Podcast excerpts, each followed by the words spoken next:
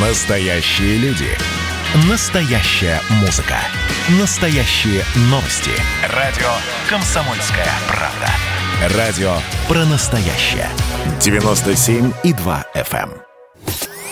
60-летию первого полета человека в космос посвящается.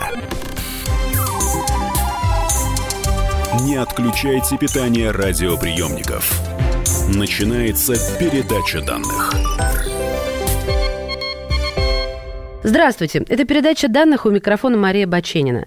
Сегодня в эфире «Комсомольской правды» герой Российской Федерации, летчик-космонавт России Сергей Рязанский. Сергей Николаевич, здравствуйте, приветствую вас. Добрый день. Вы первый в мире ученый, командир космического корабля. Вот когда это читаешь, тут же возникает вопрос, а почему вдруг ученого назначили командиром и вообще что подразумевает под собой командование экипажем? Ну, обычно у нас командирское место – это место чаще всего военных летчиков, то же самое у наших американских коллег, или это опытный борт-инженер с инженерным образованием. У меня так получилось, что я один из трех в нашей космической истории, у кого два космических диплома, и космонавт-исследователь, и космонавт-испытатель. Кроме меня это еще Юрий Михайлович Батурин и Олег Валерьевич Котов. И сначала я как ученый стал борт-инженером, без инженерного образования. А потом э, руководство поверило и назначили командиром экипажа. Командовать э, приходилось нашими иностранными коллегами. У меня борт-инженер был американец Рэндольф Брезник, и второй борт-инженер на месте космонавта-исследователя был итальянец Пауло Несполь. Достаточно сложно, наверное, командовать людьми э, столь разных национальностей, разных э, ментальностей, культур. Ну, на самом деле э, несложно, потому что люди понимают, что корабль российский, соответственно, я его знаю лучше, чем ребята, несмотря на то, что у Паула был до этого опыт полета борт-инженером на нашем корабле. И, в общем, как-то у нас сразу сложились очень хорошие, уважительные, дружеские отношения. Сергей Николаевич, а есть разница между российским командиром и методами его руководства и, скажем, американским? А вот вы как-то раз рассказывали показательную, на мой взгляд, историю, когда был тренинг, 7 дней в каньоне проходил. Да, но этот э, тренинг был не у меня, а у моего коллеги, с которым я летал, у Федора Юрчихина, где возникло недопонимание, когда значит, группа из семи человек идет э, в поход, такой тренинг на выживание, на командную работу, на практике. При этом каждый день меняется командир. И дошла очередь до российского командира э, Федора Юрчихина, и тот перераспределил грузы разгрузив э, рюкзаки двух барышень, которые находились в этой группе. На что, естественно, э, барышни, которые являлись американскими астронавтками, очень сильно обиделись, что их посчитали славым звеном, что им не доверяют, что считают, что они тянут группу назад, хотя, в общем, это не предполагалось. Он просто сказал, вот понимаете, у нас такие традиции. У вас рюкзаки весят столько же, сколько у мужиков. Это неправильно. Ну, в общем, э, ему были высказаны претензии Вот. Хотя он до сих пор э, считает, что он прав и, в общем, по-другому он поступить не мог. Ну, действительно, они там очень неплохо прошли за этот день, и по показателям они даже сделали больше, чем в прошлые дни. Но вот это вот э, тоже оценивается и насколько позитивно воспринимает стиль командования команда. Да, но вот этот вот негатив, он, конечно, расстроил, смазал впечатление. Есть ли, как вы считаете, ощущение, что мы с тобой не два астронавта, не два космонавта, а все-таки еще разнополые люди? Вы знаете, у нас э, ребята шутят, что космонавт – существо без пола. Девушки, которые у нас есть в экипажах, это свои пацаны, и действительно нагрузки все приходятся на всех поровну. Поэтому здесь только надо, наоборот, отдать дань уважения тем э, девчонкам, которые идут в отряд и действительно терпят все эти нагрузки, которые выпадают и в ходе тренировок, и в ходе полетов. Я летал с одной э, женщиной, Карен Найберг, в первом полете. Она была не в моем экипаже, но мы пересеклись с ней, работали вместе на станции. И Карен действительно, как э, настоящая женщина, создавала уют, несмотря на то, что она там работала, она взяла на себя обязанность, если у нас праздники, то готовить что-то вкусненькое к столу. Из печенек лепила день рожденный торт. У нее был тогда, ребенку было три года. В свободное время она из таких бархатных оберток от э, российских пищевых контейнеров шила динозавриков. Ребенку заснять ролик, он как раз э, тогда очень как-то увлекся динозаврами, и вот эти динозавры летали у нас по всей станции, и она их снимала. Расскажите, пожалуйста, о специфике отбора в отряд космонавтов. Такой стереотип, что космонавты – это в первую очередь безумно здоровые люди, и все, и точка. На самом деле, я бы сказал, что космонавт – это среднездоровый человек. Мы такие же, как и все обычные люди, просто без каких-то ну, серьезных отклонений по здоровью. И самый главный акцент, который сейчас делается, это, как ни странно, на интеллектуальных способностях, на умении обучаться. Потому что объем той информации, которую ты должен усвоить, он просто огромный. Мы полностью взаимозаменяемы на станции. Невзирая на наше базовое образование, военный летчик или инженер, или, как я, ученый-биолог, мы должны уметь делать все. И программировать, и ремонтировать инженерные какие-то конструкции, и проводить научные эксперименты, причем по разным направлениям, и оказывать первую неотложную медицинскую помощь. К сожалению, это приходится делать. И все остальное. То есть э, основной акцент сейчас э, у современных астронавтов, космонавтов э, идет именно на усвоение огромного количества предметов, огромного объема материала. Если необходимо Конечно, будет вырезать аппендицит, это тоже будет делаться на орбите? Ну, чисто теоретически у нас есть все необходимые препараты, инструменты на станции. На станции огромная аптечка, состоит из нескольких чемоданов. И, конечно, практика проходится на Земле, ну, не конкретно аппендицита, а там пользование инструментами, наложение швов и так далее. Понятно, что в реальной ситуации, скорее всего, будет срочный спуск с орбиты, и при возможности транспортировка пациента уже в какой-то медицинский центр. Если же что-то придется такое вот серьезное делать, то, скорее всего, это будет под руководством, ну, то, что называется телемедицина. Невесомость вот здесь, э, э, если ты делаешь надрез, то кровь-то тоже невесомая становится ну, и вытекает. Да, с другой стороны, э, силы поверхностного натяжения капелька воды или капелька крови будет прилипать к любой поверхности.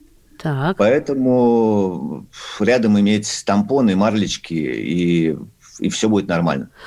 У да. вас на счету 4 выхода в открытый космос. И, как пишет Википедия, суммарная продолжительность выходов 27 часов 39 минут. Специфика работы в открытом космосе. Что главное во время пребывания вне МКС? Главное – это безопасность, как, как и везде, потому что если ты отлетишь от станции, ты никогда обратно не вернешься. И, конечно, главное – это идти по программе выхода. Каждый выход расписан, примерно посчитано на тренировках или на имитации выхода, просчитан примерный график работ. Понятно, что есть некие допуска, работа может пойти нештатно, какой-нибудь винт не откручиваться или антенка не будет сниматься, прикипела. Закладывается некое резервное время всегда на такие непредвиденные обстоятельства работаешь, находясь э, на связи со своим коллегой и со специалистом из Центра управления полетами, который, э, если что, является твоей подсказкой. В кино мы видим, что когда работает, ну вот гравитация, Сандра Балок переговаривается со своими коллегами,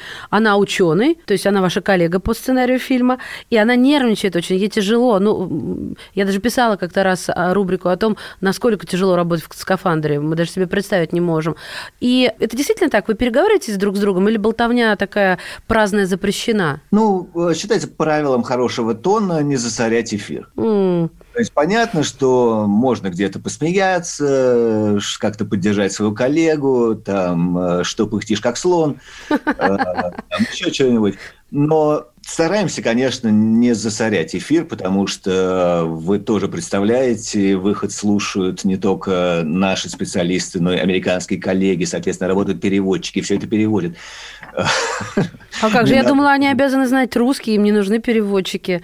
Ну, не все специалисты, конечно, знают русский, потому что сидят специалисты Центра управления в НАСА в Хьюстоне, и, конечно, им не обязательно знать русский, у них есть специальные службы переводчиков, которые в прямом эфире все переговоры переводят. Ну, вы уже об этом э, обмолвились. Я, конечно, не могу не спросить про поймать человека. Во-первых, бывало ли такое, что нужно было ловить? И почему нельзя поймать? Потому что я знаю, что практически это невозможно. И тут же меня интересует, а как же ранец? Устройство для перемещения космонавтов? Не поможет или он не всегда с вами? А, у нас не было в истории таких случаев, когда ребята отлетали и не могли вернуться, слава богу. Ранец испытывался, но по каким-то причинам, к сожалению, там детали не знаю, он не пошел в регулярное использование. Американцы до сих пор выходят с сейфером, с тем же ранцем, но они, им рекомендовано его не использовать потому что тоже там есть свои нюансы. Где-то он подтекает, где-то он там не очень надежен. Но у нас разные системы безопасности. А они его, если бы использовали, они все равно же привязаны к борту? А у нас разные системы безопасности. Они используют одну лебедку, которая, как хвостик, тянется за ними по всей станции. Ну, соответственно, дальше, чтобы прийти обратно, они должны пройти по своим собственным следам. Мы идем, у нас два фала с двумя карабинами, и, соответственно, есть правило двух точек опоры. Либо два карабина к разным поручням обязательно станции должны быть прикреплены, либо один карабин, одна рука. Мы прервемся буквально на несколько мгновений и продолжим этот занимательный разговор. В эфире «Комсомольской правды» герой Российской Федерации, летчик-космонавт Сергей Рязанский. 60-летию первого полета человека в космос посвящается. Не отключайте питание радиоприемников. Начинается передача данных.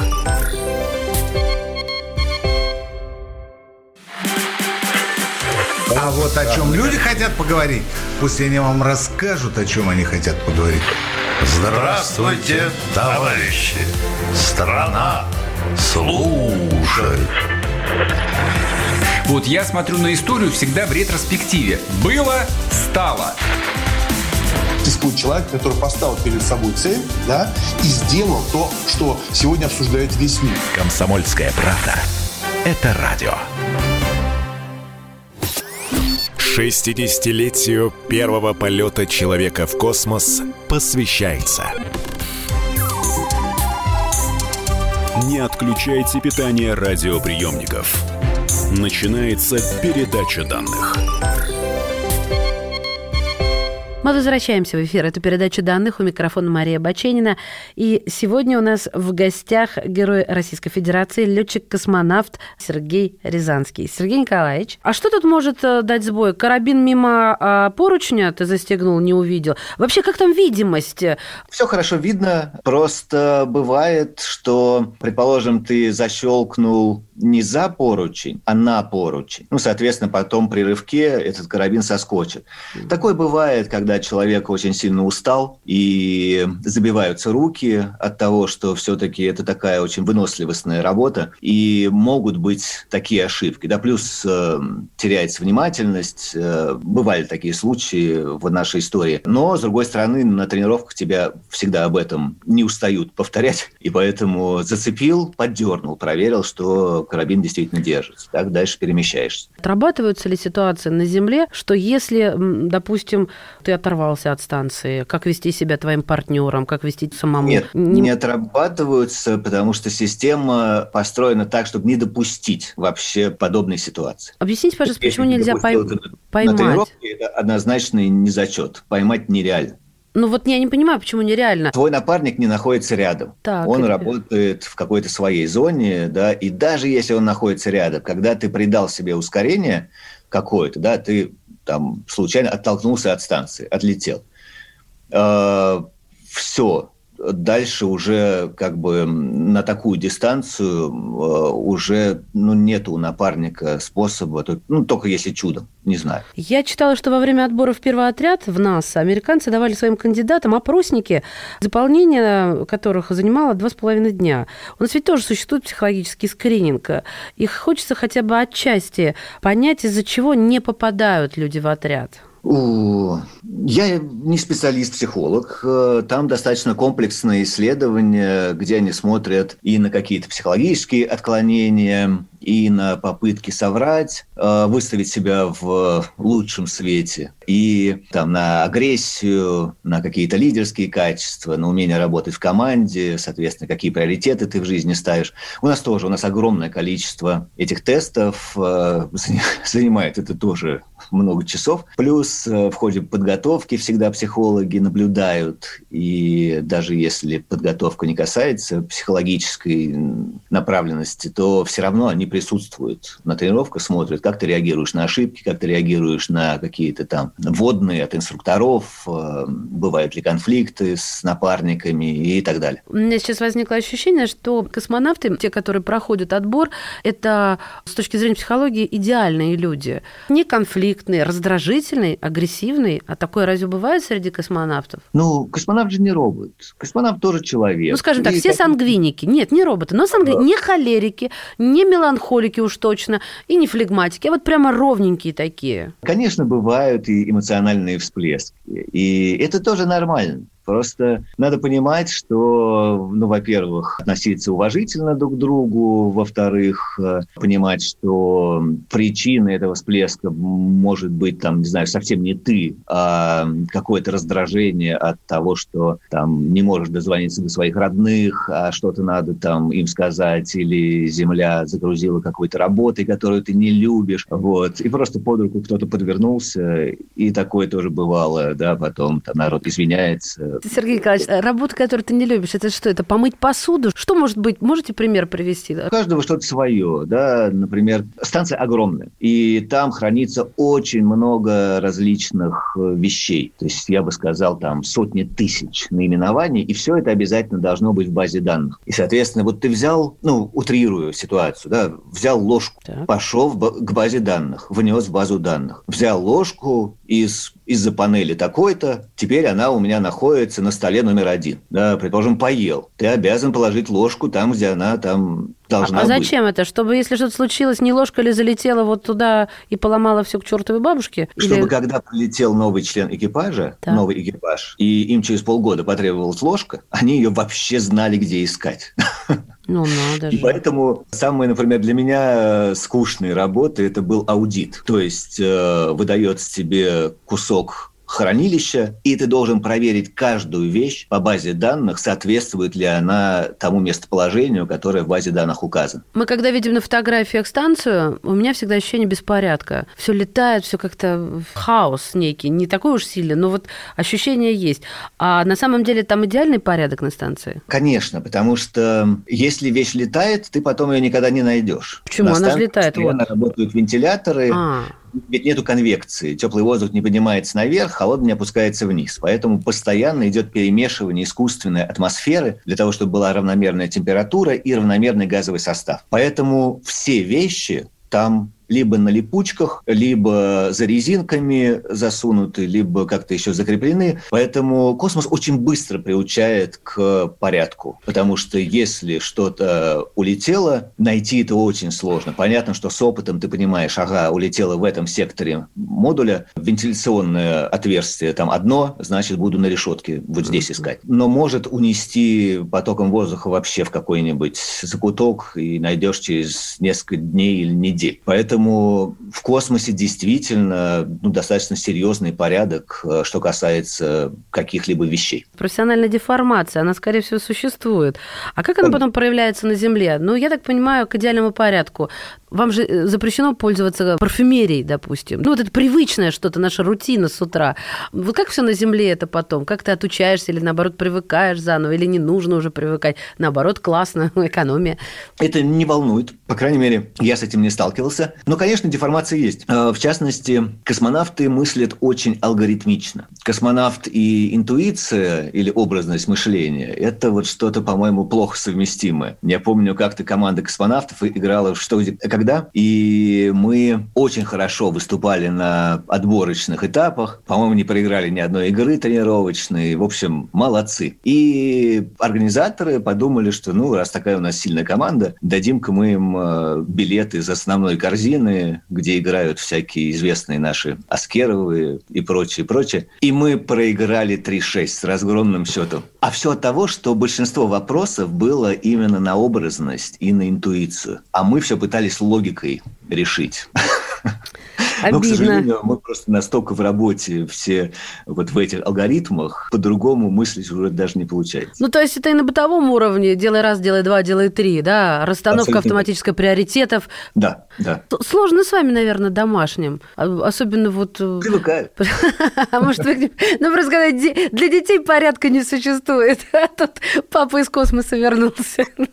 Существует ли на сегодняшний день отбор по психологической совместимости в отряд, вот чтобы люди подходили друг к другу и не ругались? Есть психологический отбор в отряд. Это да, это есть. Дальше психологическая подготовка. Отбора в экипаж по психологической совместимости сейчас нет. Потому что мы все представители разных космических агентств, и американцы выдвигают своего кандидата, русские своего, итальянцы, например, своего. И дальше ты понимаешь, ты не выбирал себе экипаж, но от этих людей будет зависеть твоя жизнь. Это как раз вот такое умение работать в команде, которая тебе досталась. Это бывает сложно, но самое главное научиться вот с этими людьми коммуницировать, э, перестать строить иллюзии для того, чтобы потом не разочаровываться, а просто наблюдать и, и подстраиваться, подстраивать действия экипажа под то, что тебе досталось. Ну, бывает же такое, ну, тошно тебе от этого человека. Я сейчас Бывает. специально утрирую. Но вы твоя мне жизнь зависит от него. В крайнем случае ты, конечно, можешь прийти к руководству и сказать, начальник, я вот с этим человеком не полечу в космос. Но поверьте, какая будет реакция? Тебя снимут, его оставят. Ну да, это как-то совсем не то, что я бы хотела. Когда наука действительно шагает достаточно бодро вперед, и когда такие прорывы есть, а далеко ходить не надо, Илон Маск, остался страх у космонавтов не вернуться? Страха такого нету. Ты понимаешь, что техника надежная, проверена уже статистикой. Плюс ты понимаешь, что у нас профессиональный экипаж, ты знаешь, что надо делать. И в случае какой-то серьезной нештатной ситуации ты всегда можешь вернуться обратно. А существуют ли тренинги, только честно, на предметы встречи инопланетных существ? И физически, и психологически? Нет, такого нету. Потому да что... ладно, ну как же так? Ну, Потому что сейчас мнение ученых э, заключается в том, что привычной в нашем понимании жизни в нашей ближайшей галактике нету. То есть у нас нет ни- никаких данных, соответственно, мы нам непонятно к чему готовиться. Поэтому, как бы, если были бы такие данные, опасения, то, конечно, были бы и специальные тренинги, и специальные инструкции. Но так как у нас фактов нету, есть только домысл, то и тренинги такие не проводятся. Скажите, пожалуйста, есть ли у вас любимый фильм о космосе? У меня есть фильм не очень популярный, но мне он безумно нравится. Фильм «Гаттака». О, ну это фантастически. А вот что-то, что бы вы порекомендовали из такого более реалистичного посмотреть? Я говорю, а, конечно, от тех, которые описывают далекое будущее, как тот же «Интерстеллар» или та же «Гравитация». Вот это вы оценили или вы ухмылялись при просмотре? Ну, «Интерстеллар» хороший фильм. Э, Хорош он тем, что, во-первых, красивый, во-вторых, понятным языком описывает э, теоретическую физику. А «Гравитация» очень смешной фильм. Очень Комедия. красивый, Очень смешной, потому что если режиссер этого фильма и проходил физику, то проходил ее мимо. А Там очень много ляпов. Очень хороший, я бы даже не сказал фильм, книжка очень хорошая, «Марсианин». Она гораздо сильнее, чем фильм. Я ее очень люблю. Хорошая книжка. Спасибо вам, Сергей Николаевич, большое. С праздником вас от всей души. Сегодня в эфире «Комсомольская правда» был герой Российской Федерации, летчик-космонавт, ученый, популяризатор космоса Сергей Рязанский. Передача данных успешно завершена. Не отключайте питание радиоприемника. Скоро начнется другая передача.